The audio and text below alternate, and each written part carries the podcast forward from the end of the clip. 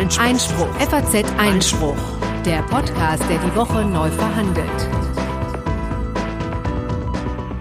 Hallo und herzlich willkommen beim Einspruch Podcast, Folge Nummer 94, heute am 25. Oktober 2019. Ein Freitag, bisschen untypisch für uns. Normalerweise nehmen wir am Mittwoch auf, aber dieses Mal hat es sich so ergeben. Und ja, wir begrüßen euch wieder ganz herzlich. Wir, das sind zum einen ich, Konstantin van Linden und mir gegenüber. Ja, Corinna Budras. Ja, etwas verspätet und etwas ermattet. Das kann ich vielleicht äh, nochmal ergänzen. Du warst auf den Juve Awards gestern. Ja, ne? eine große Anwaltsparty in der Alten Oper wie jedes Jahr eine große Sause, aber es, man hat natürlich ein wenig Schlafdefizit. Ja, also für alle, die es nicht kennen, die Juve Awards sind so ein bisschen so für die deutsche Rechtsberatungsbranche das, was die Oscars für Hollywood sind. Ja, das ist sehr schön gesagt. Ähm, und dementsprechend feuchtfröhlich äh, geht es dann da halt irgendwie auch zu. Und Corinna hat äh, bestimmt noch irgendwie bis äh, frühmorgens auf den Tischen getanzt, wie ich dich kenne. Ja, ähm, natürlich auch intensive Fachgespräche geführt, mm, von denen yeah, übrigens right. auch diese Sendung hier ähm, profitiert. Ne? Können okay. wir gleich mal äh, Sage ich dann später. Aber kommen wir erstmal zu den Themen, ne? denn genau. die sind ja in der Tat mannigfaltig. Wir können natürlich den Brexit nicht außen vor lassen. Das werden wir hier nachtragen, was sich in der vergangenen Woche in diesem Bereich getan hat. Dann ist der Mietendeckel jetzt endgültig ja, beschlossen. Also man weiß genau, was sich darin verbirgt. Auch das wollen wir uns mal näher ansehen. Dann hatte ja Bernd Lucke nicht so viel Erfolg äh, an der Universität Hamburg, wo er zurückgekehrt ist als ordentlicher Professor und eigentlich seine ja, Vorlesungen halten wollte. Da kam er nicht so richtig dazu beim ersten Anlauf. Beim zweiten Anlauf ging es ein bisschen besser und wir. Naja, aber auch nicht so richtig. Ja, gut, aber ja. er konnte immerhin ein Weilchen. Ein Teil der reden. Vorlesung halt. Genau. Ja. Aber das hat natürlich auch rechtliche Implikationen. Ja, also was hätte die Uni da tun müssen? Das wollen wir besprechen. Dann ist, ist hochpolitisch auch noch äh, außenpolitisch wollen wir heute werden Syrien und das Völkerrecht wollen wir uns näher angucken. Und dann haben wir natürlich das gerechte Urteil. Und ich muss leider einige Fehler zugeben von vergangener Woche, äh, einige wenige, aber wir haben ja sehr aufmerksame Hörer und mir ist es übrigens auch aufgefallen, als ich unsere Sendung gehört habe, dass ich mit der allergrößten Selbstverständlichkeit einen Paragraphen genannt habe und da einen Zahlendreher drin hatte. Ich wollte damals natürlich in der vergangenen Sendung nicht von Paragraph 959 reden, sondern äh, es ging um eine Norm im Mietrecht. Mietrecht. Und das war natürlich Paragraph 559. Und als mir das aufgefallen ist, hatte ich einen kleinen Aufruf gestartet auf Twitter, dass ähm, Hörer uns darauf hinweisen sollen oder den Fehler finden sollen, aus der Not eine Tugend gemacht. Und das haben tatsächlich doch einige geschafft. Und da habe ich ähm, die ersten haben drei, die es gefunden haben, kriegen den ganzen Einspruch Swag zugeschickt. Ja, und Tassen tatsächlich und äh, zwei ähm, Mittagessen. Also zwei Leute können, werden von Komm mir vorbei. in die Kantine eingeladen. In die Kantine vor allem. Ja. Das ist auch so richtig. Ja, Sporty. War heute wieder gut. Glamorous. Naja, gut, okay. So, und äh, ich kann natürlich auch, weil ich tatsächlich ein bisschen angeschlagen bin, nicht dafür äh, garantieren, dass äh, ja. dieses Mal alles reibungslos sein soll. Wir können übrigens auch nicht jedes Mal Leute einladen zum ähm, in die Kantine oder so, weil ich wollte es mal ausprobieren. Ja. Wir hatten äh, übrigens auch noch die Frage bei der letzten Sendung, ob es denn jetzt eigentlich wirklich das Amtsgericht gewesen sein kann, das über den Fall dieser verbrannten halben Million entschieden hat. Ich wunderte mich etwas, weil ich meinte, der Streitwert sei ja wohl doch zu hoch. Und ähm, ja, siehe da, es war halt auch einfach nicht das Amtsgericht, sondern das Landgericht. Ne? Ja, richtig. Das ist einfach tatsächlich in der Berichterstattung durcheinander gegangen. Da war ja. immer die, vom Amtsgericht die Rede. Und schließlich habe ich noch Soest Unrecht getan. Ja. Ähm, und habe es einfach diese Stadt äh, fürchterlich falsch ausgesprochen, nämlich Söst, ja, aber es muss Soest heißen. Da ist übrigens nächsten Monat, das habe ich versprechen, äh, versprochen anzukündigen, ein Kirmes, der sich lohnt, also Hinder und ist auch rechtlich hochinteressant, weil es das erste, ähm, die erste Stadt war, die ein Stadtrecht eingeführt hat. Das habe okay. ich dann auf Twitter auch lernen dürfen. Also herzlichen Dank auch für diese Hinweise. Und nun kommen wir zum, zum Eingemachten. Eingemachten, genau. Wir haben noch, ähm, Achso, wir haben noch einen Nachtrag, das wollte ich noch mal ergänzen. Wir hatten ja in Folge 88 über den Ortsvorsteher, Ortsvorsteher einer hessischen Gemeinde äh, gesprochen, der von der NPD war, großes Theater, als er gewählt wurde. Ja, die ganzen bürgerlichen Parteien haben sich natürlich distanziert und äh, groß geschrien. Und jetzt kam es natürlich zu einer Abwahl dieses NPD-Funktionärs. Er wurde ja, nicht ganz einstimmig äh, abgewählt. Also er selbst hat natürlich dafür gekämpft, dass er weiter Ortsvorsteher der hessischen Gemeinde bleiben kann. Aber er wurde jetzt abgewählt. Es ist eine CDU-Frau geworden. Und äh, er, er wägt jetzt natürlich rechtliche Schritte. Das werden wir dann auch weiter begleiten. Aber jetzt kommen wir zum Brexit. Ne? Genau. Ähm, ja, in der letzten Sendung haben wir ja den von Johnson und der EU so ausgehandelten Deal äh, im Detail vorgestellt und die große bange Frage war, wird der wohl das britische Unterhaus passieren oder nicht? Äh, ich war sehr skeptisch, vielleicht ein bisschen zu skeptisch, wie sich jetzt zeigt. Ja, ähm, das ist schön, dass du das selbst erkennst. Denn also zunächst am Samstag, wo eigentlich schon mit der Entscheidung im britischen Unterhaus gerechnet wurde, da fiel sie erstmal noch nicht, sondern da haben die Parlamentarier zunächst nur entschieden, dass Johnson einen jedenfalls mal einen Verlängerungsantrag bei der EU stellen muss ähm, so dass also er jetzt eben tatsächlich auch darum ersucht hat, die Brexit-Frist möge über den 31.10. hinaus verlängert werden. Dazu sogleich.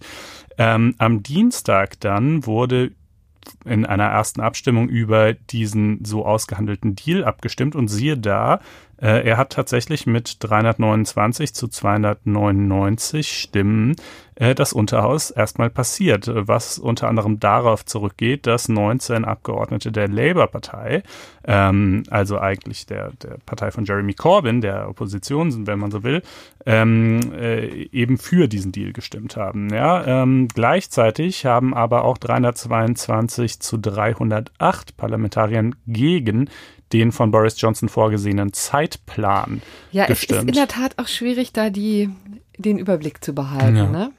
Äh, das klingt jetzt vielleicht erstmal wie eine Formalie, weil man sagen könnte, naja, mein Gott, also wenn Sie äh, den Deal als solchen doch akzeptieren, dann ist es doch jetzt relativ egal, ob der nach Johnsons Zeitplan, der tatsächlich lediglich zwei Tage zur endgültigen Verabschiedung des Deals vorgesehen hatte, ähm, in sozusagen in englisches Recht übersetzt wird oder ob das jetzt irgendwie ein paar Wochen länger dauert, who cares, aber ähm, Johnson cares ähm, ja. und, äh, und vielleicht auch nicht ganz zu Unrecht, denn er fürchtet natürlich, und diese Furcht ist wohl auch begründet, äh, dass je länger dieser Deal jetzt irgendwie bis zu seiner endgültigen Ratifizierung ähm, irgendwie dann noch im Unterhaus herumwabert, desto mehr Begehrlichkeiten äh, wieder erwachen und ähm, Parlamentarier auf die Idee kommen, zum Beispiel ihn noch um dieses oder jenes zu ergänzen. Ja, und natürlich gibt es schon die ersten Rufe, Die zum Beispiel sagen, ähm, äh, ach, sie fänden das eigentlich doch nicht so gut. Manche wollen natürlich eben auch, dass äh, sehr wohl das ganze ähm, Vereinigte äh, Königreich äh, in der Zollunion verbleibt und eben nicht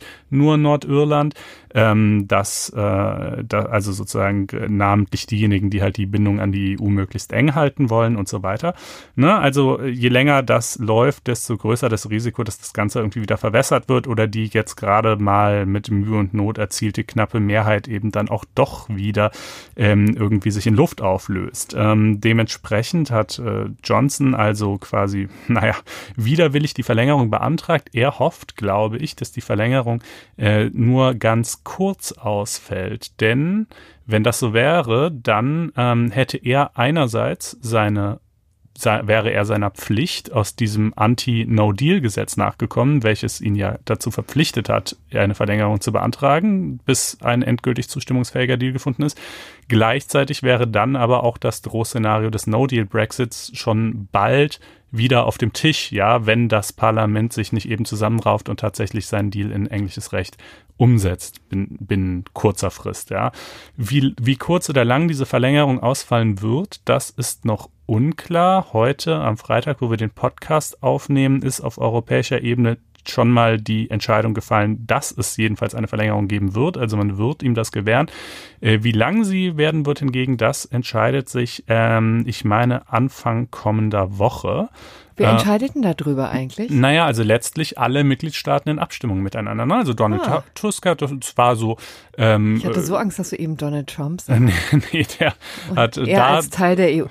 Union, äh, Europäischen Union, das wäre natürlich ein Knaller. Nee, da hat er also, zum Glück nichts mitzureden, aber äh, Tusk hat schon so ganz selbstverständlich angekündigt, naja, also äh, klar, das machen wir schon so ungefähr, ja, wohingegen zum Beispiel Emmanuel Macron, der äh, französische Präsident, also sichtlich ungehalten ist, zunächst auch in den vergangenen Wochen eigentlich gesagt hat, er würde überhaupt keiner Verlängerung mehr zustimmen. Da hat er sich jetzt inzwischen erweichen lassen. Ähm, er ist aber offenbar so dem Vernehmen nach eigentlich nur für eine kurze Verlängerung zu haben, vielleicht so bis Anfang Anfang, Mitte November, oder naja, Anfang wäre ja Unsinn, aber Mitte November, ähm, dass der Alternativvorschlag, der wohl von der Mehrheit der Mitgliedstaaten auch getragen werden würde, wäre der 31. Januar 2020. Ähm, das ist natürlich eben insofern eine interessante politische Entscheidung der EU, als dass die Länge dieser Frist gleichzeitig ob gewollt oder ungewollt, wiederum die britische Innenpolitik beeinflussen wird. Denn ja, je länger ja. die Frist ist, desto mehr Gelegenheit, ähm, halt da noch äh, sozusagen äh, lang dran rumzudoktoren und die Dinge möglicherweise zu verkomplizieren, wie auch immer. Auf der anderen Seite natürlich auch sehr nachvollziehbar, dass die Parlamentarier sagen, äh, mein Gott, wir ringen jetzt seit drei Jahren darum, äh, und wir sind ja schon grundsätzlich, ist ja schon jetzt eine Mehrheit bereit, diesen Deal zu tragen. Aber jetzt kann ja wohl nicht von uns erwartet werden, dass wir den quasi in der Nacht auf Dienstag, so saß Johnsons ursprünglicher Zeitplan nämlich vor, auf den Tisch kriegen und bis Donnerstag äh, dieses über hundertseitige Dokument, Rechtsdokument dann in allen Punkten absegnen. Ja, also äh, entschuldige bitte, da wird es ja wohl dann möglich sein, dass wir hier jetzt noch mal ein paar Wochen Zeit haben, um das gründlich zu machen. Ja, ja da, ähm, das lässt sich auch hören. Das lässt sich auch hören, äh, gar keine Frage. Ähm, naja, also das ist die eine Front, die ähm, in England aufgeht. Die andere Front, Nachdem also seinem Zeitplan nicht zugestimmt worden ist und er damit auch der Tatsache ins Auge sehen musste, dass der Brexit jedenfalls bis zum 31.10. Äh, nicht mehr wird vollzogen werden können, ähm, war Johnson ja sehr ungehalten, könnte man sagen, äh, und hat dann gesagt, okay, ähm, wenn ihr nicht wollt, dann äh, lege ich jetzt mal die parlamentarische Arbeit gänzlich auf Eis oder zumindest weitestgehend, ja. Dann machen wir jetzt sozusagen nur noch das Allernötigste. Und was ich bitte schön dann jetzt möchte, sind Neuwahlen, ja. ja. Das ist jetzt sein, sein aktuelles Credo. Da ist so mir nicht ganz klar, welches Kalkül dahinter steht. Ich glaube zum Teil ähm, der Wunsch davon abzulenken, dass er ja jetzt doch genötigt war, das zu tun, wovon er immer versprochen hat, dass er es nicht tun würde, nämlich eine Verlängerung zu beantragen und den Brexit über den 31.10. hinaus zu schieben. Ja, das war ja, hat er ja gesagt, er, er würde lieber tot im Straßengraben liegen, als, als genau das zu machen. Ja, ähm, also vielleicht ist es so ein bisschen Ablenkung davon, vielleicht ist es natürlich. Aber weil für den Brexit selber braucht man Neuwahlen jetzt eigentlich nicht. Ne? Für den, naja, für den Brexit selber braucht man Neuwahlen nicht unbedingt. Jedenfalls, wenn es dabei bleibt, dass dieser Deal möglicherweise noch ein bisschen modifiziert und ergänzt naja, eine Mehrheit findet. Was man übrigens nicht vergessen darf bei dem ganzen Theater, ist, dass jetzt die Verhandlungen ja eigentlich erst losgehen. Ne? Genau. Denn es gibt ja tatsächlich eine Übergangsfrist. Man hört ja? und staunen. Ja, ja. also alle nochmal aufgewacht, ja. Denn es ist tatsächlich so, dass ja im Grunde genommen jetzt ja nur eine Übergangsphase stattfindet. Die ganzen Verhandlungen in Sachen Freihandel und wie jetzt die Zukunft äh, zukünftige Zusammenarbeit zwischen der EU und Großbritannien tatsächlich aussehen soll, das steht ja alles noch aus, ja. Genau, also das ist eine weitere Pirouette, die wir in den letzten Folgen aus Gründen der Komplexitätsreduktion ein bisschen ausgespart, aber vor, ja, in einer, wiederum einer früheren Folge, als es auch schon mal um das Thema ging, ausführlich behandelt haben.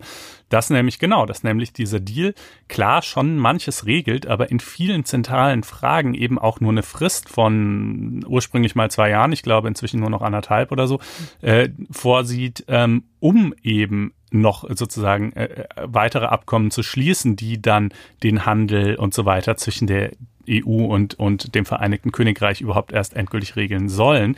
Und das ist natürlich auch eine weitere Sorge der Parlamentarier, dass eben diese Einigung nicht gelingen wird, schon gar nicht in der in der ähm, Zeit, in der relativ knappen Zeit, wenn man sich mal daran erinnert, wie lang ähm, über sonst so über über Handelsabkommen wie CETA zum Beispiel verhandelt wurde, ich glaube sieben Jahre oder so, ja, ähm, äh, dass das also mit anderen Worten dazu führen wird, dass man jetzt zwar diesen Deal schließt, der aber nur so ein paar Pflöcke einschlägt und es dann in der Folge in den nächsten anderthalb Jahren oder möglicherweise auch nach Verlängerung zwei oder drei Jahren nicht gelingen wird, ähm, sich über all die offenen Handelsfragen, die es da noch gibt, ähm, zu verständigen und es dann insoweit zumindest zu einem guten Teil letztlich doch den Effekt eines No-Deal-Brexits hätte, ja.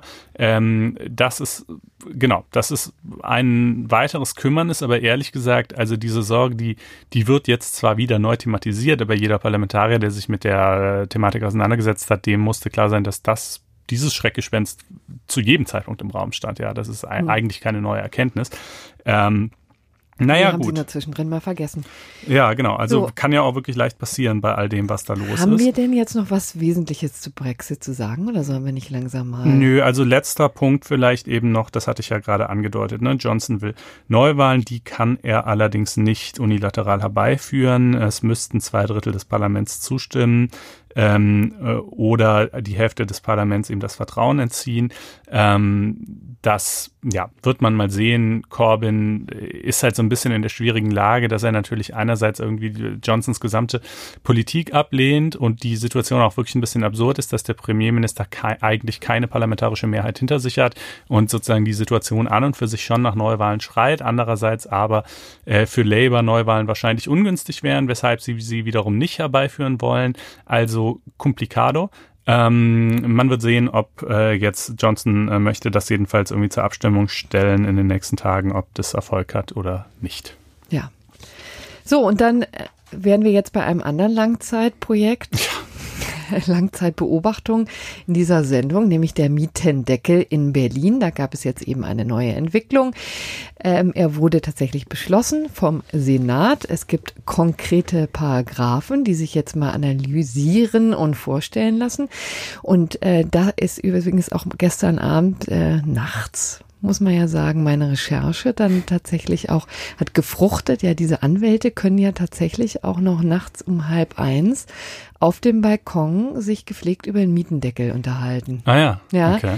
Mit Details zur Normkontrolle. Da kommen wir dann aber auch noch ähm, später zu. Wir stellen erstmal vor, was drin steht, ne, im mhm. Mietendeckel. Ja, eine ganze Menge. Ja, ich möchte vielleicht im Vorfeld schon mal hinweisen auf Folge 78 von, vom 19.06. Da hatten wir schon mal ein längliches Gespräch geführt mit Professor Franz Mayer von der Universität Bielefeld, ein glühender Verfechter dieses äh, Mietendeckels.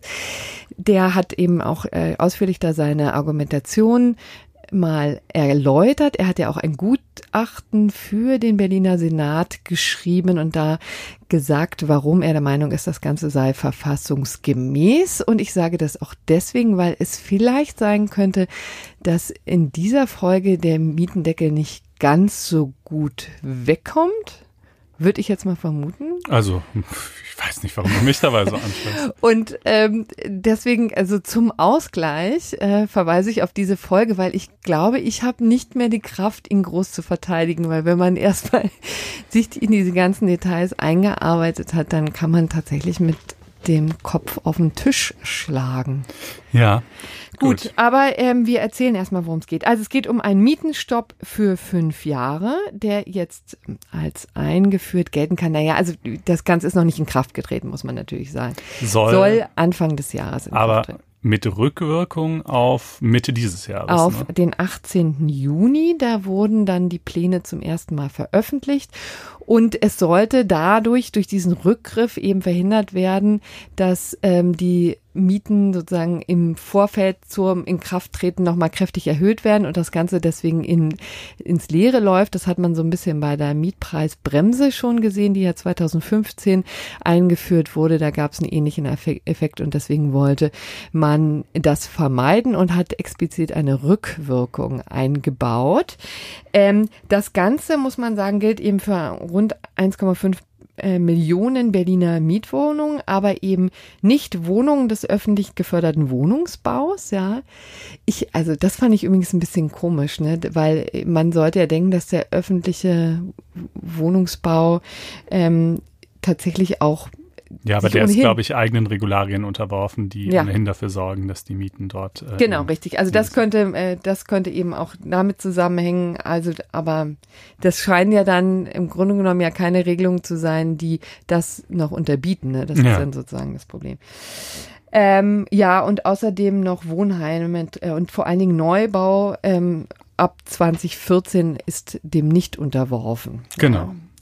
So. Aber alles, was vor 2014 gebaut wurde, privat gebaut wurde und privat vermietet wird, sprich 1,5 Millionen Wohnungen in etwa, unterfällt dem Mietendeckel. Genau. Und da muss man jetzt unterscheiden. Man muss wirklich sagen, diese Regelungen sind echt Hölle kompliziert. Ne? Und also wahnsinnig kleinteilig. Ja. Wir geben unser Bestes, das ja. hier verbal irgendwie verständlich rüberzubringen. Ja, aber es ist wirklich auch ganz interessant, weil es natürlich einerseits der Versuch ist, ja, so, ein, so eine Sache tatsächlich, äh, also so einen Deckel festzumachen und festzulegen, also mit wirklich konkreten ähm, ja, Preisschildern, die jetzt äh, im Gesetz festgelegt sind. Ja, also es wird tatsächlich vom äh, Berliner Senat vorgegeben, wie viel man tatsächlich einnehmen kann, Miete pro Quadratmeter. Und das ist sehr gestaffelt in zwölf Staffelungen. Und dann gibt es nochmal Zu- und Abschläge für Sondertatbestände. Also man versucht hier offensichtlich wirklich diesem total ähm, ja, diffusen Bild, den der Berliner Markt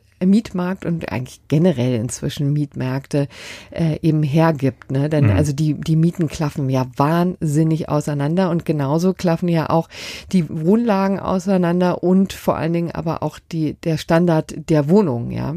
Ist, sind ja wirklich sehr unterschiedlich. So, und ähm, dann versuchen wir uns da mal durchzuschlagen. Also es geht natürlich, äh, fangen wir mal an mit den bestehenden Mietverträgen, die bleiben erstmal, wie sie sind, ja. Aber es wird zur Beurteilung eben ein Mietspiegel aus dem Jahr 2013 herangezogen.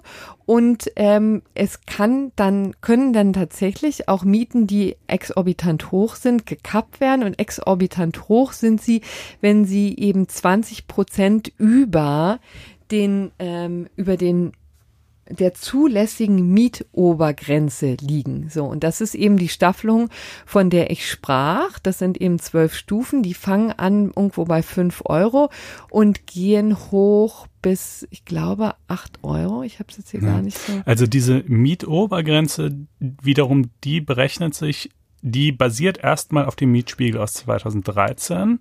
Da kommt dann erstmal ein Inflationsausgleich von 13 Prozent drauf. Also sprich, die Preise von 2013 auf dem Kaufkraftniveau von heute, aber ohne die Mietsteigerungen, die es von 2013 bis 2019 gegeben hat. Ähm, das ist quasi erstmal diese Mietobergrenze. So, und da kann dann aber noch mal was draufkommen, zum Beispiel irgendwie, ähm, ich glaube, bis zu ein Euro pro Quadratmeter, wenn äh, mindestens drei von fünf Merkmalen moderner Ausstattung ähm, vorhanden sind. Ebenfalls modifiziert werden kann das Ganze dann auch noch anhand der Lage. Auch die kann entweder ein Abschlag von bis zu minus 28 Cent oder einen Aufschlag von bis zu 74 Cent pro Quadratmeter begründen. Ja. Äh, also Idee ist Mietspiegel von 2013 plus Inflationsausgleich plus oder minus Modifikator aufgrund der Lage der Wohnung. Aber das ist wirklich übrigens irre, ne? Also ich meine, es ist ja ganz abgefahren, dass es, oder sinnvoll, dass es eine Differenzierung nach der Lage gibt. Ja, mhm. selbstverständlich ist in Prenzlberg ähm, werden andere Mieten abgerufen und können andere Mieten abgerufen werden als in Marzahn oder auch in Köpenick, wo auch immer. Ja, aber ich, die, die Unterscheidung ist natürlich wahnsinnig gering. Ne? Mhm. Also du kannst bei einer guten Lage wirklich plus maximal ein 74, Euro. genau, 74 ja.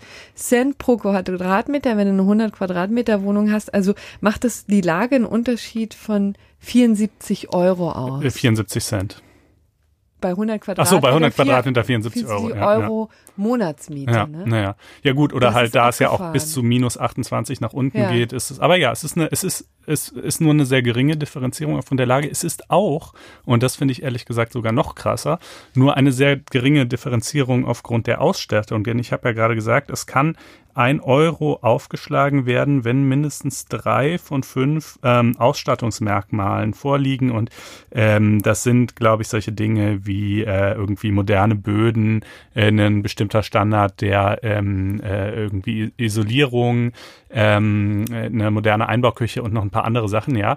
Aber das sind erstens jetzt nicht, also das sind keine Luxusmerkmale, sondern das sind eigentlich Dinge, die jede halbwegs neue Wohnung hat und vor allen Dingen halt auch maximal ein Euro. Das heißt, ähm, der quasi der, die, die Qualität der Inneneinrichtung macht maximal einen Unterschied von einem Euro pro Quadratmeter aus, obwohl es ja nun doch eine riesige Spannweite äh, bei äh, Inneneinrichtungen gibt. Ne? Also irgendwie da, da schlagen ja nun doch sonst auch noch normalerweise ein paar andere Faktoren ganz erheblich ins Gewicht zwischen irgendwie einem Luxus-Penthouse mit irgendwie, äh, wie heißt das, das komplett als Smart Home eingerichtet ist und naja, irgendeiner normalen Wohnung halt. Also auch das, finde ich, wird nur sehr schwach berücksichtigt und das führt dann im Einzelfall zu ja, erstaunlichen Ergebnissen, sagen wir mal. Ja. Und ich meine, macht die Regelung natürlich komplizierter, weil die Differenzierung gibt es ja, aber sie hat in der Tat ganz erstaunlich wenig Auswirkung, mhm. ja, auf den tatsächlichen Mietpreis. Also das ist schon ganz bemerkenswert. Diese Kappung, muss man übrigens dazu sagen, ähm, ist noch nicht, wirkt noch nicht sofort, sondern erst neun Monate nach Inkrafttreten des Gesetzes. Da ist, gibt's also so ein bisschen Vorlauf. Ja, also, aber da muss sich übrigens auch die Senatsverwaltung für Stadtentwicklung und Wohnen ja wahrscheinlich auch erstmal drauf einrichten, dann auf mögliche Anträge, weil es dürfte jetzt ganz äh, ganz viele oder zumindest einige Wohnungen geben, die über die, die diese Latte reißen. Ne? Ja. Also diese Latte nochmal, ne, Mietspiegel 2013 plus Inflationsausgleich plus die zwei Modifikatoren, die wir gerade genannt haben und dann aber nochmal plus 20 Prozent. Ja, also wenn mhm. es da über diesem so ermittelten Wert mehr als 20 Prozent drüber liegt, dann kann ich als Bestandsmieter die Miete mindern. Und ähm, ja, das, das allerdings kann ich in der Tat, wie du sagst, noch nicht jetzt, sondern erst in neun Monaten. Und ich glaube, ein Grund dafür, dass das erst in neun Monaten gehen soll, ist auch der unfassbare Verwaltungsaufwand, den das bedeuten wird. Denn das hier ist ja ähm, so eine, diese, dieser Mietendeckel ist ja eben so ein seltsames Zwitterwesen, was einerseits privatrechtliche Rechtsverhältnisse regelt zwischen Vermieter und Mieter, aber andererseits öffentlich-rechtlich geprägt ist. Ja, also normalerweise, wenn du die Miete minderst gegenüber deinem Vermieter, dann ist es halt eine zivilrechtliche Streitigkeit, sofern er nicht einverstanden ist, die vor den Zivilgerichten läuft. Die Verwaltung oder die Verwaltungsgerichte haben damit null zu tun anders hier, ja. Äh, dadurch, dass das ja alles öffentlich-rechtlich geprägt ist, musst du dann dir quasi, wenn du die Miete mindern willst, einen Bescheid von der Behörde abholen, äh, die das alles prüfen muss und äh, dann eben zu dem Ergebnis kommen muss, ja, in der Tat, du hast das Recht, die Miete zu mindern oder du hast dieses Recht auch nicht aufgrund des Mietendeckels. Und diese Prüfung zu vollziehen, ist natürlich bei potenziell Zehntausenden oder Hunderttausenden Mietern, die das beantragen, noch dazu in der Berliner Verwaltung. ja, also sorry, ich meine, es ist immer ein bisschen billig, sich darüber lustig zu machen, aber, aber es ist, es ist ja leider auch einfach wahr. Ähm, äh, äh ist halt eine, eine Aufgabe, von der ich wirklich keine Vorstellung habe, wie die jemals ähm, gelingen soll. Gut, sie wollen 250 äh, zusätzliche Stellen schaffen, um äh, genau das ähm, äh, bewältigen zu können, aber ich möchte mal sagen, good luck, ja. Also, ähm, so, also das ist jedenfalls der Komplex Mietenminderung. Ja, genau. Wir sind ja noch lange nicht am Ende, ja, nee, was die Regelung angeht. Das war jetzt bestehende Mietverhältnisse. Was passiert bei Wiedervermietungen, ja? Die müssen sich natürlich an dem vorangegangenen Mietvertrag ähm, orientieren. Also es darf höchstens die Miete genommen werden, die am 18. Juni 2019 wirksam vereinbart war. Das ist die Rückwirkung, von dem wir eben sprachen.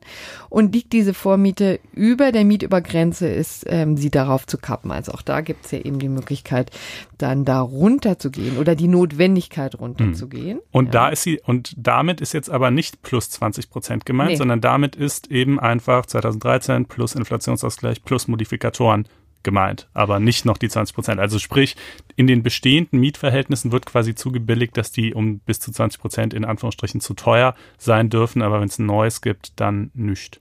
Und schließlich eben noch die Neuvermietung, also Gebäude, die zwar kein Neubau sind, aber die bisher vielleicht selber genutzt werden und dann vermietet werden soll, also wo zum ersten Mal Mieter einziehen, die müssen sich dann eben an dieser Tabelle orientieren, die der Senat veröffentlicht hat. Wie gesagt, eben zwölf Stufen, gestaffelt von 1900, wann auch immer, ja, Gebäude, die 1900 errichtet wurden und dann hochgehen eben bis zum Jahr 2014 und dann nochmal gestaffelt sind nach der Ausstattung allerdings wirklich auch da nur sehr rudimentär. Ja. Ja, ne, und das ist halt, äh, und tendenziell diese Tabelle sieht halt vor, je älter das Gebäude, desto niedriger erstmal der Basiswert. Und das kann ja in der Tendenz, ist das ja vielleicht auch plausibel, aber halt nicht unbedingt, weil es kann ja auch ein Gründerzeitjuwel sein, was einfach für x Millionen in ein absolutes Luxusgerät verwandelt worden ist. Das hat dann zwar vielleicht ein Baujahr von 1905, ähm, aber äh, das ändert ja nichts daran, dass das jetzt irgendwie sozusagen eigentlich eine Luxuswohnung wäre. Das wird dann halt mit äh, irgendwie einem Euro pro Quadratmeter, der draufgeschlagen werden darf, berücksichtigt. Also das ist so eine der äh, Schieflagen, die es ja. hier gibt. Dann gibt es noch etwas, was wir erwähnen müssen, dass die Modernisierungen sind insofern modifiziert, ja, mhm. als dass die nur ganz bedingt auf die Kosten auf den Mieter umgewälzt werden können. Da gibt es ja eine bundeseinheitliche Regelung, dass die Kosten eigentlich, die man, also die der Vermieter in die Modernisierung steckt, er sich in Teilen jedenfalls vom Mieter zurückholen kann. Die sind gekappt bei acht Prozent im Jahr.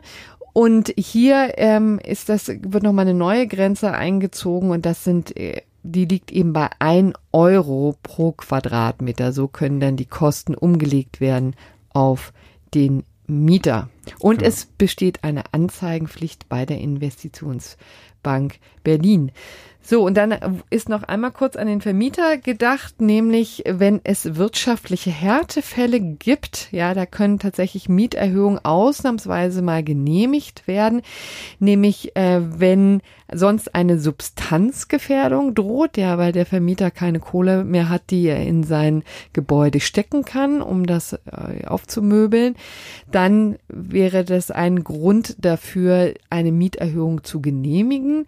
Und wenn der Vermieter dauerhaft Verluste erleiden würde durch diese Deckelung, durch die Tatsache, dass womöglich seine Miete gekappt wird, er hat ja anders kalkuliert, ja, hm. muss jetzt womöglich draufzahlen und das kann ja schon in dem einen oder anderen Fall existenzgefährdend sein, denn nicht alle Wohnungen, ehrlich gesagt ja auch noch nicht mal der größte Teil, werden ja von die, den großen Immobilien Gesellschaften, Deutsche Wohnen, Vonovia und so weiter, an den Markt geworfen, sondern tatsächlich sind ja meistens Kleinvermieter, ja, also ja. die vielleicht eine, zwei oder drei Wohnungen haben. Also um mal ein äh, Beispiel zufälligerweise aus dem Bekanntenkreis äh, ah. zu bringen, die ein, eine Freundin äh, meiner Frau hat äh, in Berlin eine Wohnung vor, ich glaube, ich weiß es ehrlich gesagt nicht so genau, einem Jahr oder so, äh, als Wertanlage gekauft. Ja. nicht die beste Entscheidung, rückblickend betrachtet. Ähm, naja, nee, aber was ich nur mal greifbar machen will, ist, ähm, äh, dann hast du halt erstmal oder hat sie halt erstmal einen Wasserschaden. Das sind halt so die Risiken, die du eben als Vermieter, sprich Eigentümer trägst. Äh, der schlägt dann direkt mal mit ein paar zehntausend Euro zu Buche. Ähm, und dann hast du auf einmal ähm, eine, ich weiß jetzt nicht, was sie, was sie bisher an Miete genommen hat und in welchem Ausmaß sie persönlich von dem Mietendeckel betroffen ist. Ja, aber potenziell jedenfalls hast du einen, einen drastischen Rückgang deiner Mieteinnahmen und ähm, das Problem ist ja, dass du solche Dinge in aller Regel, also wenn du jetzt nicht die Deutsche Wohnen oder die Vonovia bist, sondern eben jemand, der das quasi privat als Wertanlage irgendwie so macht, ne, äh, dann äh, kaufst du so eine Wohnung ja zumindest teilweise kreditfinanziert, äh, weil du ja in den seltensten Fällen wahrscheinlich genug Geld rumliegen hast, um mal einfach so die quasi komplett auf einen Schlag selber zu finanzieren. Äh, bei der Bewilligung des Kredits wird natürlich was wohl eingepreist? Naja, die zu erwartenden Mieteinnahmen. Äh, und äh, wenn die dann halt, das ist natürlich klar, die alles irgendwie risikobehaftet. So ein Kredit läuft über Jahrzehnte. Es gibt keine, keine Garantie dafür und auch keine Einstandspflicht von irgendwem dafür, dass die Mieten in Berlin weiter steigen oder auch nur auf dem Niveau bleiben, auf dem sie sind. Das ist halt auch ein Risiko, was du eingehst, schon klar. Aber dass die Mieten nicht nur so nach den Gesetzen des Marktes irgendwann vielleicht auch mal wieder runtergehen oder was auch immer, weil München auf einmal cooler ist, sondern dass sie halt von jetzt auf gleich ähm, möglicherweise Abschläge um 20, 30, 40 Prozent stattfinden. Das ist natürlich ein Risiko, was du üblicherweise als, als ähm, Käufer nicht äh, irgendwie äh, mit einkalkulierst. Und äh, das erwischt natürlich einige Leute jetzt äh, kalt. Hm. Und jetzt muss man, um vielleicht jetzt nochmal die Position von Franz Mayer hier würdig zu vertreten, sagen, natürlich lief auch in der Vergangenheit einiges schief auf dem, gerade auf dem Berliner Wohnungsmarkt, aber eben auch nicht nur. Da hat man insbesondere durch die Modernisierung ja ein Scheunentor gehabt dafür, dass tatsächlich erhebliche ähm, Steigerung der Miete durchgesetzt werden konnten. Also nicht nur Ärger durch die Modernisierung und Dreck und so weiter, sondern auch saftige Aufschläge, die vielleicht teilweise sinnvoll waren, teilweise komplett überzogen. Also es gibt natürlich ein sehr unterschiedliches Bild, ein sehr ähm, diverses Bild, ja, was wir auch vom Berliner Mietmarkt haben, das habe ich ja schon gesagt, aber es gab natürlich extreme Ausschläge in die falsche Richtung. Und das ist jetzt die Antwort. Und das ist natürlich, ehrlich gesagt, wirklich ziemlich ziemlich einschneiden, muss man ja, sagen. Ja, es ist sehr ein, also äh, klar, man, wenn man es jetzt mal positiv framen wollte, ähm, dann müsste man wahrscheinlich sagen, der Mietendeckel ist der Beleg dafür, dass die Politik äh, sich nicht immer nur in kleinen Mini-Trippelschritten ähm, äh, irgendwie stattfinden muss, sondern dass sie tatsächlich irgendwie äh, drängende soziale Fragen einfach mal anpacken und wirklich von jetzt auf gleich mehr oder weniger äh, einer, einer ganz deutlichen, ähm, drastischen geradezu Änderung zuführen kann. Ähm, das kann man natürlich, das ist natürlich in einem gewissen Sinn auch ähm, vielleicht befriedigend, weil man ja oft das Gefühl hat, die Politik agiert so gelähmt und irgendwie, wenn sich dann nach Monaten des Beratens wird dann irgendwie eine Senkung um zwei Prozent hier oder einen Zuschlag von 50 Euro da durchgesetzt und das bringt alles nichts. Und der Mietendeckel ist halt ein Instrument, was im Vergleich tatsächlich äh, in sehr kurzer Zeit eine sehr deutliche Änderung bewirkt. Ähm, allerdings natürlich auch mit allen Problemen, die eben eine solche äh, deutliche Änderung in kurzer Zeit eben mit sich bringt. Ein paar davon haben wir ja gerade schon angesprochen, ähm, nämlich eben die Tatsache, dass Leute investiert haben zum Zeitpunkt, wo es ganz anders war, ganz anders kalkuliert haben, jetzt dadurch vor erheblichen Problemen stehen. Ähm, und ja, ich muss halt wirklich sagen, das ist jetzt, das hat jetzt weniger mit der Gerechtigkeitsseite des Ganzen zu tun, aber mehr mit der Durchführbarkeitsseite des Ganzen. I don't see it, dass die Berliner Verwaltung das, was sie sich da aufhalst, und es wird ja eben alles über die Berliner Verwaltung laufen müssen, auch nur ansatzweise hinkriegt, auch mit 250 Stellen, neun Stellen nicht. Und ja, das und ist halt, darf man nicht außer, außer Betracht lassen bei der Bewertung des vielleicht, Ganzen. Vielleicht kann man es auch außer Betracht lassen, nämlich dann, wenn die äh, Regelung doch schneller fällt, als man gucken kann. Ja, dann äh, in der Tat äh, wäre es wiederum das Problem egal. Ja. Erledigt. Jetzt kommen wir nämlich zur möglichen Verfassungswidrigkeit und dem Streit, der, der jetzt im Zusammenhang mit diesen Normen schon seit langem tobt. Äh, wie gesagt, da gibt es ja auch äh, ähm, glühende Verfechter, die sagen, das ist alles äh, total in Ordnung so und auch dringend geboten. Auf der anderen Seite gibt es natürlich auch Gutachten, die sagen, das ist klar verfassungswidrig. Was könnte man tun, um das zu klären? Also ganz klar geht der Blick natürlich nach Karlsruhe zum Bundesverfassungsgericht. Dort ist damit zu rechnen, dass äh, schon bald ein, eine abstrakte Normenkontrolle eintrudelt.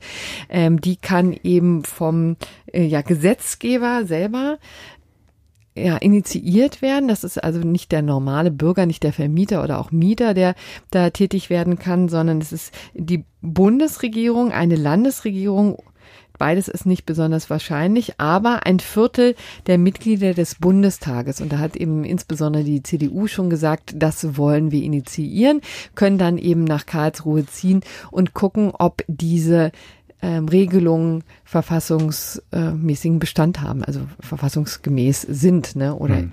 also insbesondere geht es natürlich um den Eigentumsschutz in Artikel 14, aber es sind eben auch Kompetenznormen, die hier immer eine Rolle spielen. Also die Frage, darf der Landesgesetzgeber da überhaupt tätig werden oder ist das nicht eine Regelung, die, wenn überhaupt, dann der Bundesgesetzgeber erlassen muss. Ja, das war ja eine wesentliche Frage, die wir eben auch mit Herrn Mayer besprochen genau. haben, weil das Mietrecht ja gerade in die Zuständigkeit des Bundesgesetzgebers fällt. Ähm, und hier quasi der Landes das Land Berlin sich eben auf diesen, äh, auf diesen Kompetenztitel des, des öffentlichen Wohnungs Wohnrechts ähm, äh, stützt und die Frage aber quasi war, was genau umfasst das und inwiefern äh, ist diese Möglichkeit noch eröffnet, wenn doch eigentlich der Bundesgesetzgeber namentlich auch mit der Mietpreisbremse genau diese Problematik schon adressiert hat. Klammer auf, mag man die Mietpreisbremse auch unbefriedigend finden, aber dann ähm, ist es eben möglicherweise nicht mehr im Landesgesetzgeber da einzugreifen.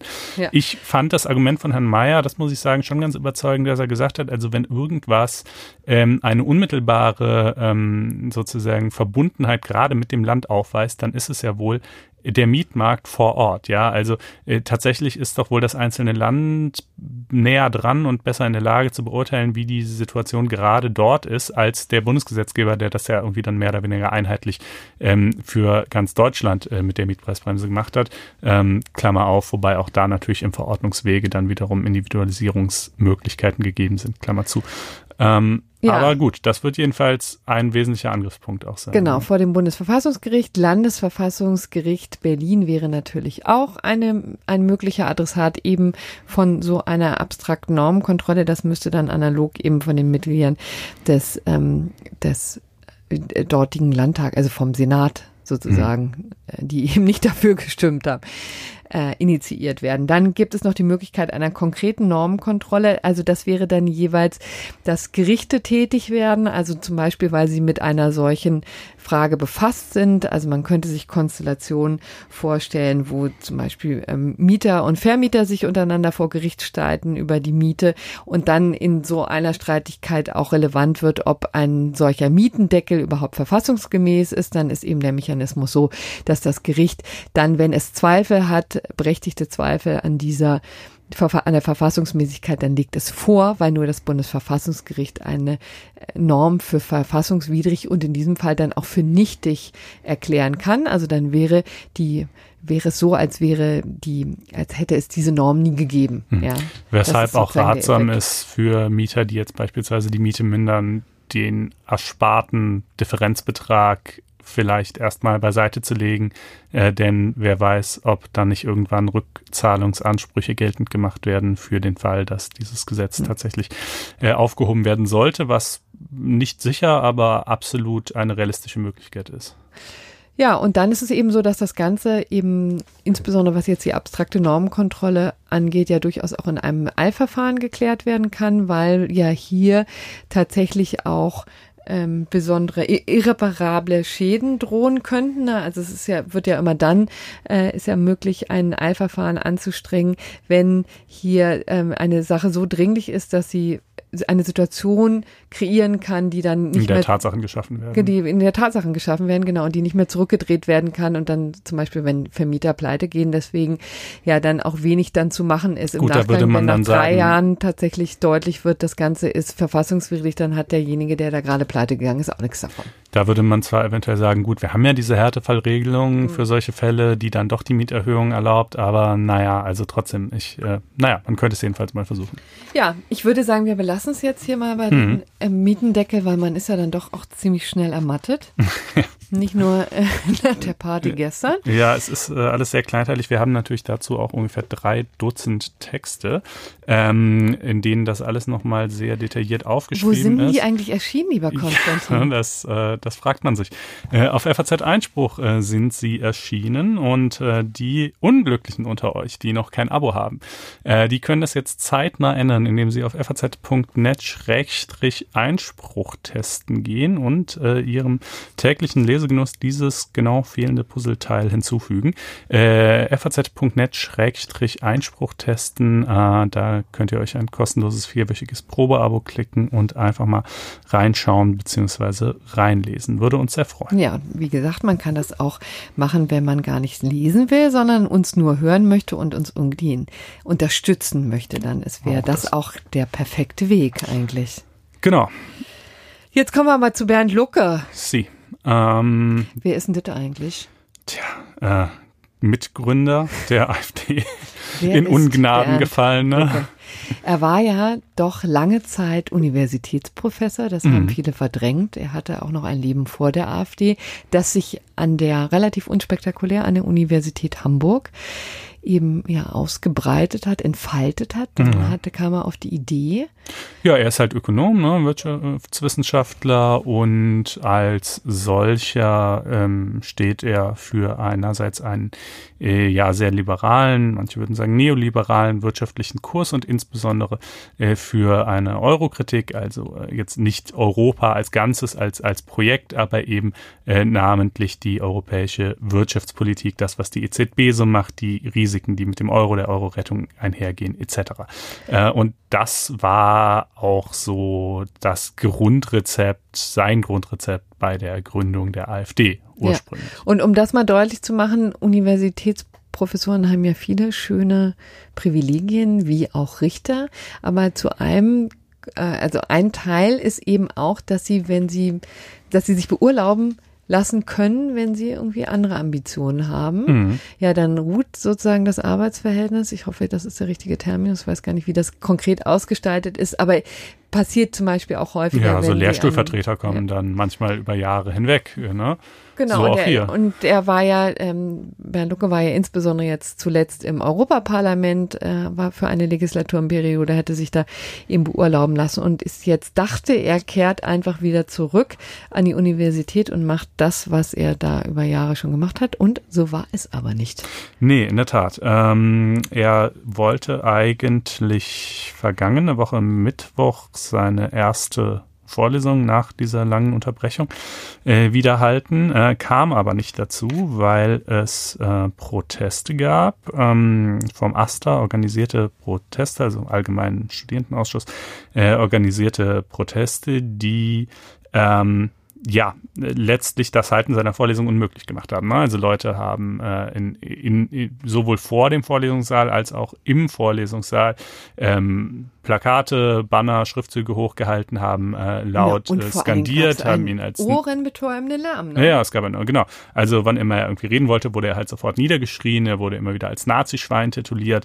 Ähm, und äh, wurde dann auch, er äh, wurde beworfen, also jetzt nicht mit, mit Backsteinen oder so, sondern mit Papierkügelchen. Also es war jetzt kein wirklich irgendwie keine Körperverletzung, aber es war, ist es natürlich trotzdem massiv übergriffig einfach. Und ähm, nachdem das dann also irgendwie zwei Stunden so ging, ähm, äh, musste er das Ganze letztlich abbrechen, weil es einfach nicht, äh, nicht erfolgversprechend war.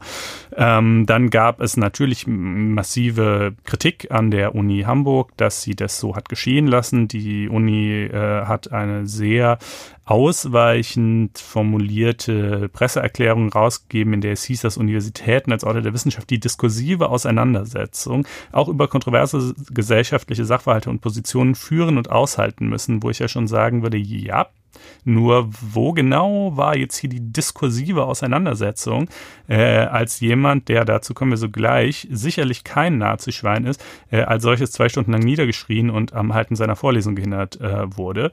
Gut, anyway, das ähm, wurde also irgendwie mh, mm, ja bemängelt, überwiegend teilweise natürlich auch äh, befürwortet, auch dazu sogleich.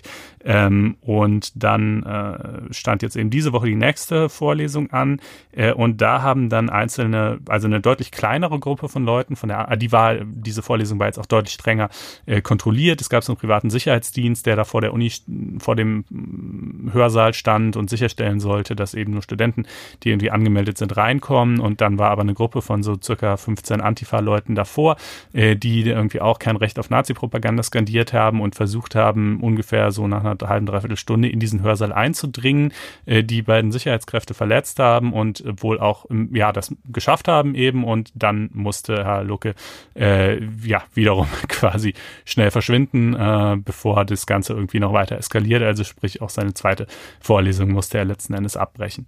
Ähm, Parallel gab es übrigens auch noch, das sei hier nur am Rande erwähnt, äh, eine Vorlesung äh, von Thomas de Maizière, die ebenfalls von linken Protestierenden ähm, äh, ja torpediert wurde. Also, also der frühere Bundesinnenminister genau. von der CDU. Und ähm, einen geplanten, aber nicht durchgeführten Auftritt von Christian Lindner an der Uni Hamburg, der dorthin eingeladen worden war, um da sich mit Studierenden der liberalen Hochschulgruppe zu unterhalten und äh, wo die Uni also gleich abgesagt hat, gesagt hat, ähm, dafür stellen wir keine Bühne zur Verfügung, auch dazu so gleich. Aber jetzt erstmal äh, der Fall Lucke. Ne?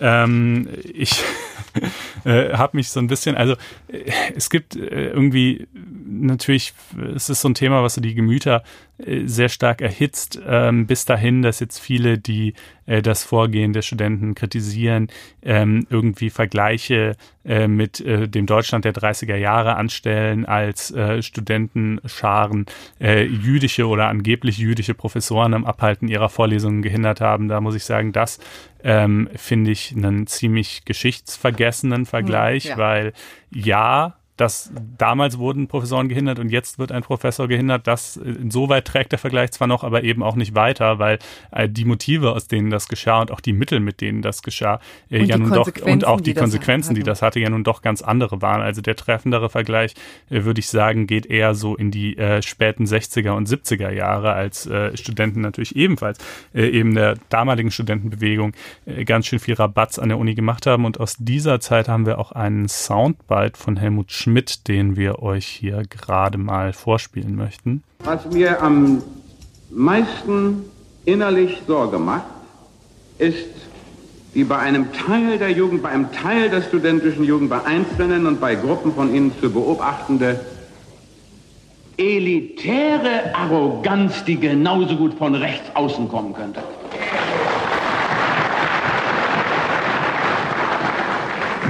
Dieses Elitebewusstsein, alles, aber auch alles besser zu wissen als die dummen Arbeiter, die dummen Angestellten, die dummen Politiker, die dummen Professoren. Dumm wäre ja noch das Wenigste. Ich habe viel schlimmere Beschimpfungen mir im Wahlkampf anhören müssen aus studentischem Munde. Ja, das kam aus dem Herzen, ne? das kam aus dem Herzen, ja.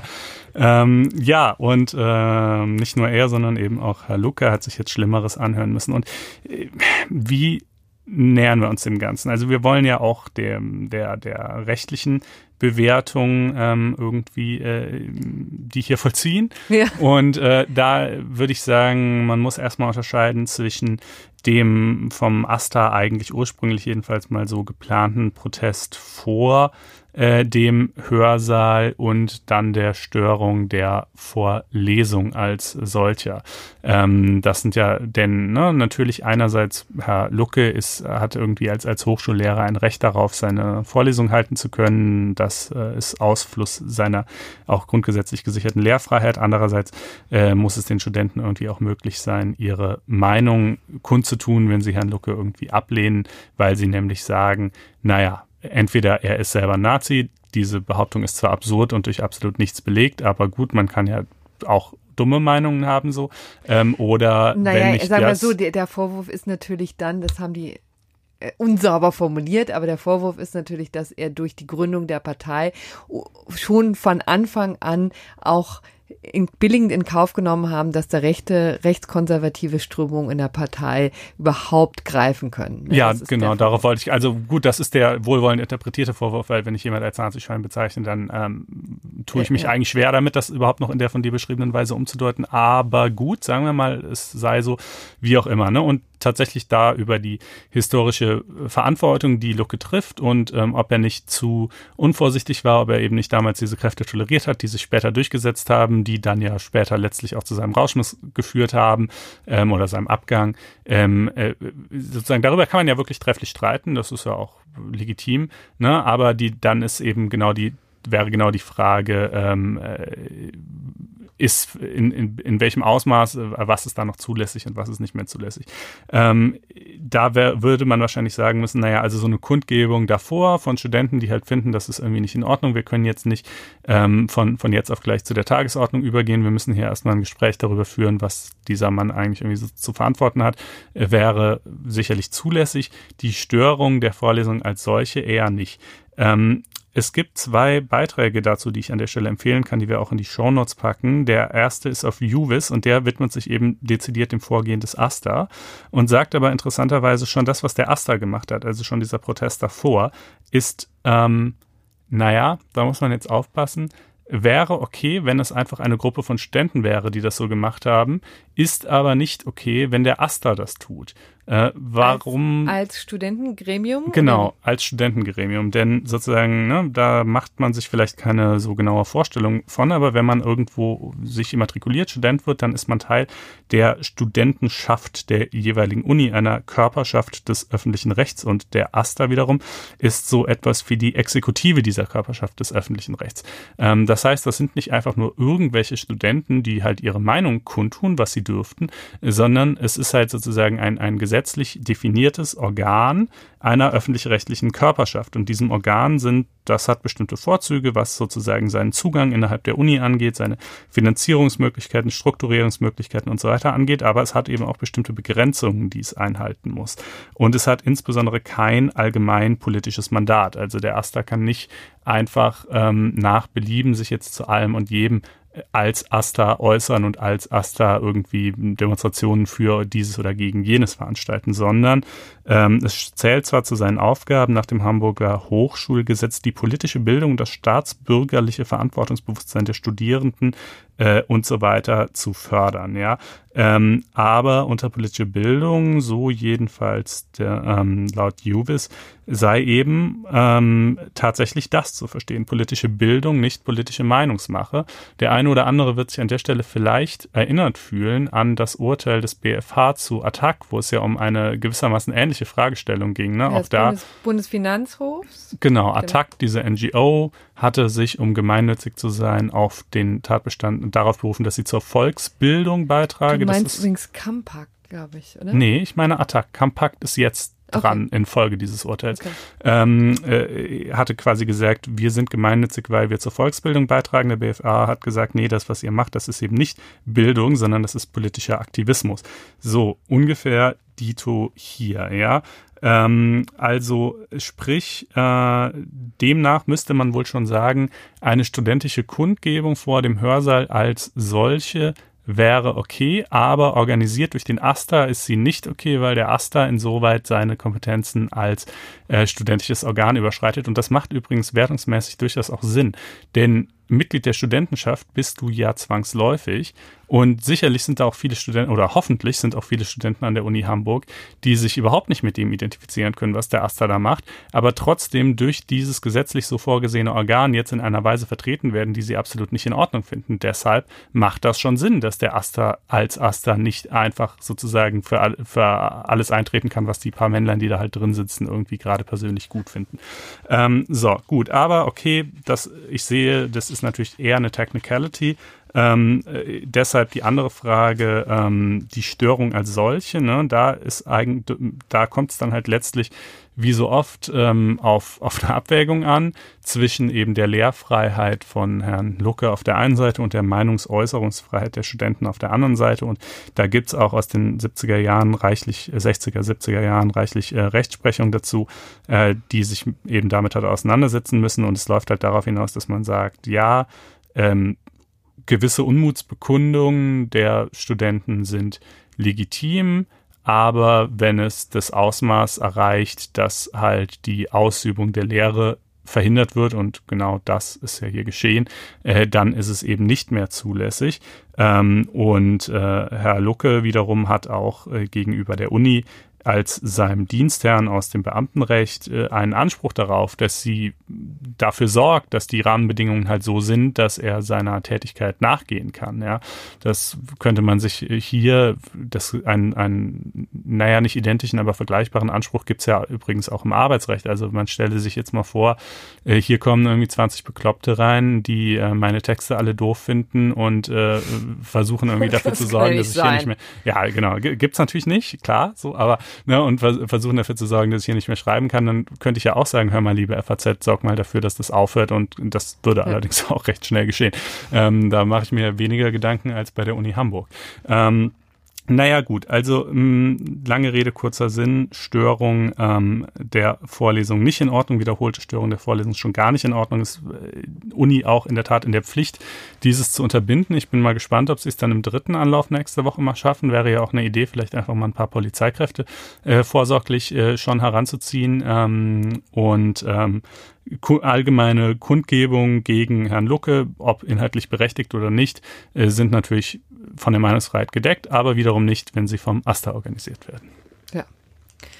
Gut, also das jetzt hier zum Thema Lucke, das werden wir weiter ja, beobachten, sagen wir mal mhm. so, aber ja, ob wir das nochmal thematisieren, ich glaube eher nicht. Bist ja. du da mit einem durch jetzt? Wolltest du ja, also ich meine, ach, Lindner und de Maizière, ne, das sind halt mindere Ausprägungen eines politisch vergleichbaren Phänomens, aber ähm, ich glaube, die können wir jetzt hier auch außen vor lassen. Also ähm, ja, sonst wird es eventuell ein bisschen sehr kleinteilig. Ja, denn wir haben jetzt Großes vor. Wir gehen jetzt nach Syrien und das ist ja wirklich tragisch, was sich da ähm, schon seit einiger Zeit, seit dem 9. Oktober, um genau zu sein, hier tut, an menschlicher Tragödie, an dem, was man militärisch da für Bewegungen beobachten kann. Sehr besorgniserregend und völkerrechtlich hochinteressant. Deswegen wollten wir das hier mal aufgreifen und es gab eben neuen Schwung in der Debatte durch den Vorschlag der neuen Verteidigungsministerin Annegret Kramp-Karrenbauer, die sich für eine internationale Sicherheitszone in Nordsyrien stark gemacht hat. Das ist ähm, ja auch ein sehr interessanter, sehr umstrittener, sehr mutiger Vorschlag gewesen, der jetzt heftig diskutiert wird. Aber vielleicht beginnen wir erstmal mit dem, was sich da Anfang Oktober in Syrien tut, damit sozusagen alle Hörer auf dem gleichen Stand sind. Man, auch da verliert man ja schnell den Überblick. Also es kam tatsächlich zu einer unübersichtlichen Lage, nachdem äh, Donald Trump als Präsident der Vereinigten Staaten endlich äh, sozusagen das gemacht hat, wovon er schon seit langer Zeit schwafelt, nämlich die Einsatzkräfte, die amerikanischen Truppen aus Syrien abzuziehen, ja, weil er eben nicht mehr in endlose Kriege, endlose Einsätze ähm, seine, seine Truppen schicken wollte. Ja, das war sozusagen ein altes Versprechen. Es gab viele Sicherheitsberater, die ihm dringend davon abgeraten haben, dies zu tun. Er hat es trotzdem gemacht. Zumal das ja ein kleines Kontingent von 1000 Soldaten war, die ja. dort die Kurden vor dem Zorn äh, und der Zerstörungswut Erdogans äh, geschützt haben, die ja. kurdischen Verbündeten. Genau, da kommen wir jetzt nämlich hin. Also letztendlich waren auch die, ähm, haben sich die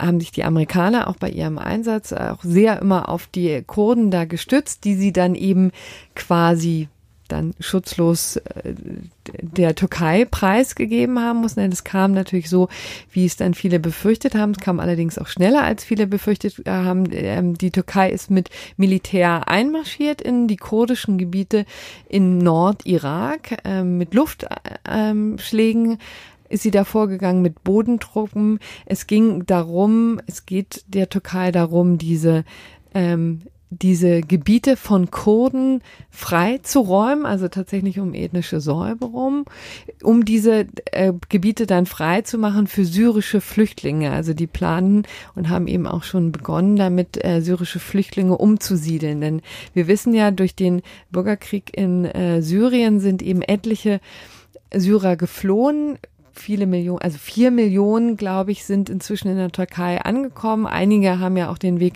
nach Europa geschafft, äh, nach, ja, äh, in zunächst die EU ja geschafft. sehr viele, ne? Und ja. der EU-Türkei-Deal hat dann ja dafür gesorgt, dass sie. Aber man muss sagen wirklich, dass der Großteil immer in in der Türkei mhm. eben verblieben ist, ne? Gemessen an dem, was in der Türkei natürlich an syrischen Flüchtlingen aufgelaufen ist, ist, sind, ist die Zahl derer, die es nach Europa geschafft haben, natürlich ja. immer auch damals im Jahr 2015 noch relativ klein gewesen. So und die Türkei hat das jetzt als Einladung empfunden, der Rückzug der äh, Vereinigten Staaten, der amerikanischen Truppen, um gegen die türkischen Terrormilizen, äh, Entschuldigung, die kurdischen Terrormilizen, wie sie es immer nennen, ähm, da äh, vorzugehen. Ja, die sehen ja im Grunde genommen in, in dieser Bevölkerungsgruppe hohes terroristisches Potenzial, gehen ja schon seit Jahrzehnten gegen diese Bevölkerungsgruppe vor und immer mit dem Argument, dass da sind eben Terroristen, die das Land, die die Türkei eben bedrohen. Und auch hier war es bei dem Einsatz tatsächlich so,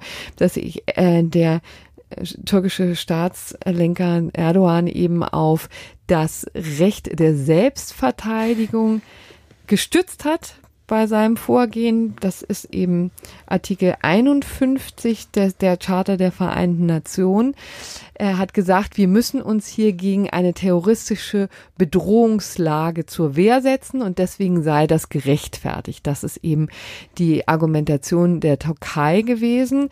Da gab es übrigens äh, Gutachten, ein Gutachten des Wissenschaftlichen Dienstes des Bundestages, die sich ähm, das sich mit dieser Frage sehr intensiv beschäftigt hat. Hochinteressant tun wir auch gerne in die Shownotes, die eben dieses Gutachten hat eben ziemlich deutlich mal durch, auch sauber durch durchgeprüft, ob hier tatsächlich die Möglichkeit ist, sich auf Artikel 51 zu berufen, auf das Selbst äh, Verteidigungsrecht.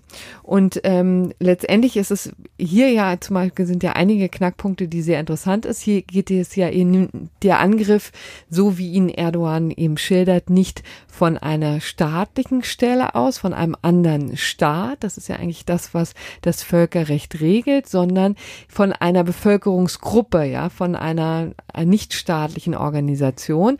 Und die Frage ist eben, ist auch das Selbstverteidigungsrecht in dieser Hinsicht möglich. Und auch das, da muss man wohl dazu kommen, dass wenn es eben so ist, dass eine Gruppe wie hier die Kurden in Nordsyrien tatsächlich auch Hoheitsansprüche auf ein bestimmtes Gebiet haben, dann muss eben auch in diesem Fall das Selbstverteidigungsrecht grundsätzlich gelten. Aber der Knackpunkt war hier eben einfach die Bedrohungslage. Es muss ja entweder ein konkreter Angriff vorliegen, aber das hat noch nicht mal die Türkei geltend gemacht. Da ist auch eine umfangreiche Darlegungs- und Beweislast nötig, sondern die haben eben immer von einer Bedrohungslage gesprochen und die ist zu diffus, ja. Also im Grunde genommen, da haben die, die Türken einfach zu wenig ähm, zu wenig dargelegt, um tatsächlich ausgehen zu können, tatsächlich sich auf diesen Artikel 51 stützen zu können. Das ist jedenfalls das Ergebnis des ähm, wissenschaftlichen Dienstes und ja auch einhellige Meinung, ja, ja die also, es wird rauf und runter tatsächlich so vertreten. Das Problem ist übrigens, also es wird ja, das Interessante ist ja, dass das ist ähm, sehr angegriffen wird, sehr kritisiert wird, dieser türkische äh, Einsatz in, in Nordsyrien. Allerdings haben sich mit konkreten Völkerrechts Aussagen viele zurückgehalten, was also insbesondere von äh, zum Beispiel auch von deutscher Seite, ne, die haben im Grunde genommen äh, wurde da verlautbart, das ist völkerrechtlich bedenklich oder zweifelhaft oder wie auch ja, immer. Ja, inzwischen schlägt Heiko Maas aber auch deutlich. Ist das so, ja? Naja, doch, er ist jetzt, ist jetzt mutig geworden, nachdem äh, Annegret Kramp-Karrenbauer ja. Ja, und ich meine, das Interessante ist ja eben, dass sozusagen für die äh, Völkerrechtler unter uns ist es ja eben für die Rechtsfortbildung im Völkerrecht auch immer ähm, sehr wichtig, auf den den Willen der Staaten zu schauen, ja. Und wenn der nur diffus geäußert wird, dann ist das natürlich in solchen Situationen geradezu misslich, ja. Und hier. Ja, was halt aber auch einfach daran liegt, dass hier wirklich äh, schlechterdings äh, nirgendwo eine, eine rechtliche Rechtfertigung des Vorgehens der Türkei zu erblicken ist. Ne? Also es ist ja nicht so, dass. Ja, deswegen könnte man es ja auch wesentlich ja. offensiver deutlich machen. Ja, ja. Ergebnis eben tatsächlich kein Recht auf Selbstverteidigung der Türkei. Kommen wir also jetzt zu dem Vorschlag der neuen Bundesverteidigungsministerin Annegret Kramp-Karrenbauer, die sich damit erkennbar profilieren wollte. Sie hat es ja auch nicht einfach gehabt. Am Anfang hatte ja auch viel Kritik ähm, auf sich gezogen. Also allein die Tatsache, dass sie äh, da Ministerin wurde als Nachfolgerin von äh, Ursula von der Leyen und jetzt also sollte das wohl ein ja ein wichtiger eine wichtige Wegmarke sein, wird heftig diskutiert. Sie erhält nicht besonders viel Zuspruch. Ähm, weder sozusagen vom Koalitionspartner SPD, den sie ja ziemlich überrumpelt hat. Das heißt ja immer, sie soll mit einer SMS Heiko Maas darüber informiert haben, über ihre Pläne. Das ist natürlich nicht die feine englische Art. Aber jetzt auch von der NATO. Sie war am Donnerstag da und hat ihre Pläne besprechen wollen, kam nicht besonders viel Zuspruch. Was hat sie geplant oder was, was weiß man von ihren Plänen? Das muss man vielleicht sagen. Es ist ja noch nicht besonders viel klar. Also unklar ist zum Beispiel, wie viele Truppen sie sich vorstellt, wie, wie groß de, der der Bereich überhaupt sein soll, welche Sektoren da eine, eine Rolle spielen sollen. Das Interessante ist ja eben, dass dieses, diesen Vorschlag ja schon öfter ventiliert wurde seit dem Beginn der Syrien-Krise, aber eben nie von Deutschland. Äh, Deutschland hat da nie eine besonders aktive Rolle gespielt, ja schon aus äh, langer Tradition hat sich ja Deutschland in militärischer Hinsicht immer sehr zurückgehalten und eher auf so eine Unterstützerrolle zurückgezogen und jetzt hier eben zum ersten Mal auch dieses aktive Einbringen von Annegret Kramp-Karrenbauer Annegret Kramp-Karrenbauer in dieser doch recht diffizilen Lage. Ähm, sie bräuchte natürlich, damit überhaupt die Bundeswehr losziehen kann, ein UN-Mandat. Ja, also es müsste der UN-Sicherheitsrat zustimmen. Und da sind die Mehrheitsverhältnisse nun mal so, wie sie sind. Ja, so wie sich Amerika und Russland hier in diesem Fall gegenüberstehen, könnte es insbesondere schwierig sein, Russland da zu, zu bewegen. Ja, um nicht zu sagen, zu, ausgeschlossen. Zu genau, ja. Ähm, das, der Punkt ist eben einfach, Sie, Ihr Vorstoß ging ja auch immer in die Richtung, dass Sie gesagt haben, wir brauchen eine internationale Schutzzone unter Beteiligung der Türkei und Russland, ja, hm. was natürlich insofern delikat ist, als dass wir ja mit Russland gerade sehr schwierige Zeiten durchleben, ja, insbesondere seit der äh, Krim Annektierung ist das ja äh, das Verhältnis ziemlich gestört, ja. Das heißt, auch da kam eben Kritik, ja, wie kann man sozusagen Russland in diese delikate ähm, Lösung, in diesen Vorschlag überhaupt mit einbinden, ja, denn schließlich ist ja Russland auch Teil des Problems, ja. Anders wäre es eben ja nicht ansatzweise denkbar, das durch den UN-Sicherheitsrat zu bekommen. Ne? Mhm. Das ist ja immer so die Problematik. Die Amerikaner haben schon gesagt, äh, jetzt als sie das am Donnerstag vor der NATO vorgestellt hat, ähm, sie machen da nicht mit. Ja, klingt mhm. ja alles sehr interessant, aber sie würden das allenfalls politisch unterstützen und nicht militärisch. Und naja, das aber das ja Gegenteil wäre ja auch absurd. Ne? Ich meine, nachdem sie gerade durch den Abzug ihrer Truppen äh, die ganze Krise erst ausgelöst haben, jetzt zu sagen, wir stellen neue Truppen bereit, um irgendwie äh, die gröbsten Feuer wieder naja, auszutreten. Es, man könnte es natürlich mit mit Würde überstehen, so ein Umschwenk, indem ja, man einfach sagt, indem man einräumt, dass man, dass man sich geirrt hat und dass man tatsächlich vielleicht nicht alle Sicherheitsberater in den Wind hätte schlagen sollen, sondern tatsächlich anerkennt, dass es da eine wirklich unübersichtliche und äh, humanitär wirklich dramatische Lage sich entwickelt hat, bei der man was tun muss. Ne? Naja, gut, aber das wird, ne, ist ungefähr das Letzte, was Trump so wie man ihn kennt, halt machen würde. Ja, na, wohl, wie kennt man ihn eigentlich? Unvorhersehbar. Naja, also das ist jetzt im Grunde genommen so die Gemengelage. Und man wird weitersehen, ob äh, Annegret Kamp-Karrenbauer damit reüssiert. Ja, ich. Wahrscheinlich äh, eher nicht. Ich finde es jedenfalls äh, erfreulich, wenn Deutschland sich, nachdem Amerika sich ja augenscheinlich sozusagen als globale Ordnungsmacht irgendwie zurückzieht und, und ähm, sagt, naja, ist uns egal, was, was dann da nach uns die Sintflut, äh, auch tausend Soldaten sind zu viel mit allen äh, desaströsen Konsequenzen, die du ja gerade beschrieben hast und die ja sogar noch darüber hinausgehen. Ne? Es hat ja auch so ein, ein neues Erstärken des IS in der Region ja. äh, aller Voraussicht Genau, das haben wir gar nicht, so. gar nicht erwähnt. Genau. Ne? Also da waren die Kurden waren ja maßgeblich daran beteiligt, den IS irgendwie zurückzuschlagen und dessen Kämpfer gefangen zu nehmen und so weiter. Also sozusagen, wenn Amerika sich eben aus dieser Rolle aus wirklich ja, kaum begreiflichen Motiven ähm, in diesem Fall zumindest zurückzieht, äh, dann ist es natürlich absolut sinnvoll, dass Deutschland wieder äh, etwas äh, gestaltender ähm, in solchen geopolitischen Fragen eingreift. Das ist schon klar und auch gut so, dass wir da aufgrund unserer Geschichte ähm, sage ich mal, äh, zurückhaltend ähm, sind.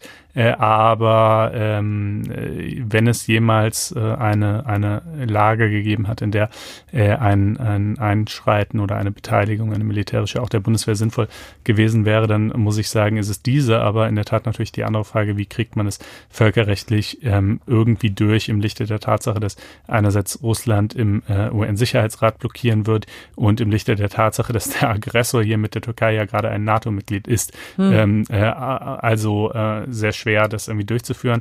Ähm, aber da werden wir wohl in den kommenden Wochen dann auch nochmal Gelegenheit haben, äh, zu schauen, was sich da weiterentwickelt. Ja. ja, dann kommen wir jetzt nach Syrien noch zu einem ganz anderen und wirklich äh, deutlich profaneren Thema. Ein kleiner Stimmungsbruch ist das vielleicht, fürchte ich, aber äh, das bringt es in der Sendung hier halt manchmal so mit sich.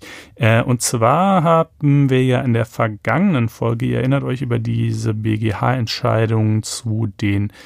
Brötchen, die quasi ähm, auf die Straße weg verkauft werden, äh, gesprochen und da habe ich gesagt, es gäbe auch noch eine Entscheidung des BFH zu Brötchen und wir dachten, die passt doch eigentlich jetzt mal wunderbar als das gerechte Urteil der heutigen Folge.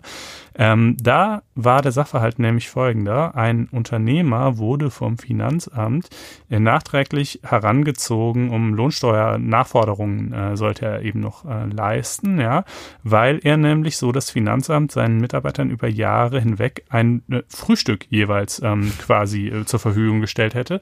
Und wenn man das macht, dann kann man das zwar tun als Arbeitgeber, aber dann ist das quasi wie zusätzliches Gehalt zu versteuern. Dann wird ein bestimmter Wert für dieses Frühstück veranschlagt, weil man sagt, naja, das ist ja auch eine geldwerte Leistung, die deine, äh, deine Angestellten hier halt von dir erhalten und die muss auch versteuert werden. Und ähm, nun er hat aber gesagt, nee, das ist gar nicht der Fall, denn äh, meine Angestellten hier, die bekommen zwar irgendwie Kaffee oder Tee und Brötchen, ähm, und irgendwie auch noch, ich glaube, noch so eine Art, äh, ja, irgendwie so ein süßes Gebäck, ähm, aber that's it. Und äh, was sie nicht bekommen, ist äh, irgendwie Belag oder Eier oder Müsli oder was man halt sich klassischerweise noch so zu einem Frühstück vielleicht vorstellen würde. Äh, und nun ging es also letztlich eigentlich um die Frage, ist einfach ein Heißgetränk und ein unbelegtes Brötchen äh, ein Frühstück oder eben noch nicht? Ja, ist auch eine wirklich wichtige Frage aus dem Leben. Ja, und äh, ist es nicht, sagt der BFH. Ähm, nach äh, gängiger, gängigem Verständnis des Begriffs Frühstück äh, würde dazu eben mindestens auch ein Aufstrich gehören. Ja, Nutella zum Beispiel. Genau. Und ähm, äh, deshalb muss er hier also dementsprechend keine Lohnsteuer nachzahlen. Das finden wir zum einen leidlich gerecht und zum anderen dachten wir uns, jetzt haben wir das Brötchen sozusagen vergangene Woche aus Blickpunkt des Gaststättenrechts und jetzt nochmal aus Blickpunkt des Steuerrechts äh, behandelt. Ähm, das ja. ist doch wirklich eine, eine runde Sendung dann. Ja, absolut. Eine, eine Sendungsserie. Ja. Ja, setzt sich fort. So, apropos Sendungsserie, die ja. äh, müssen wir kommende Woche unterbrechen, weil ich im Urlaub bin. Das heißt, da fällt, die, äh, fällt der Podcast einmal aus.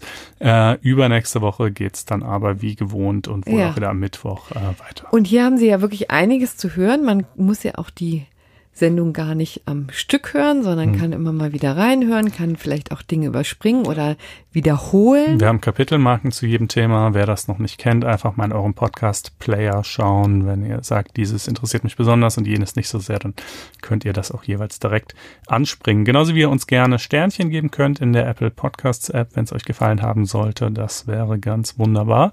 Und äh, ebenfalls wunderbar wäre es natürlich, wenn ihr auf faz.net-einspruch testen ginge abonniert und euch dort ein Probeabo klicken wolltet.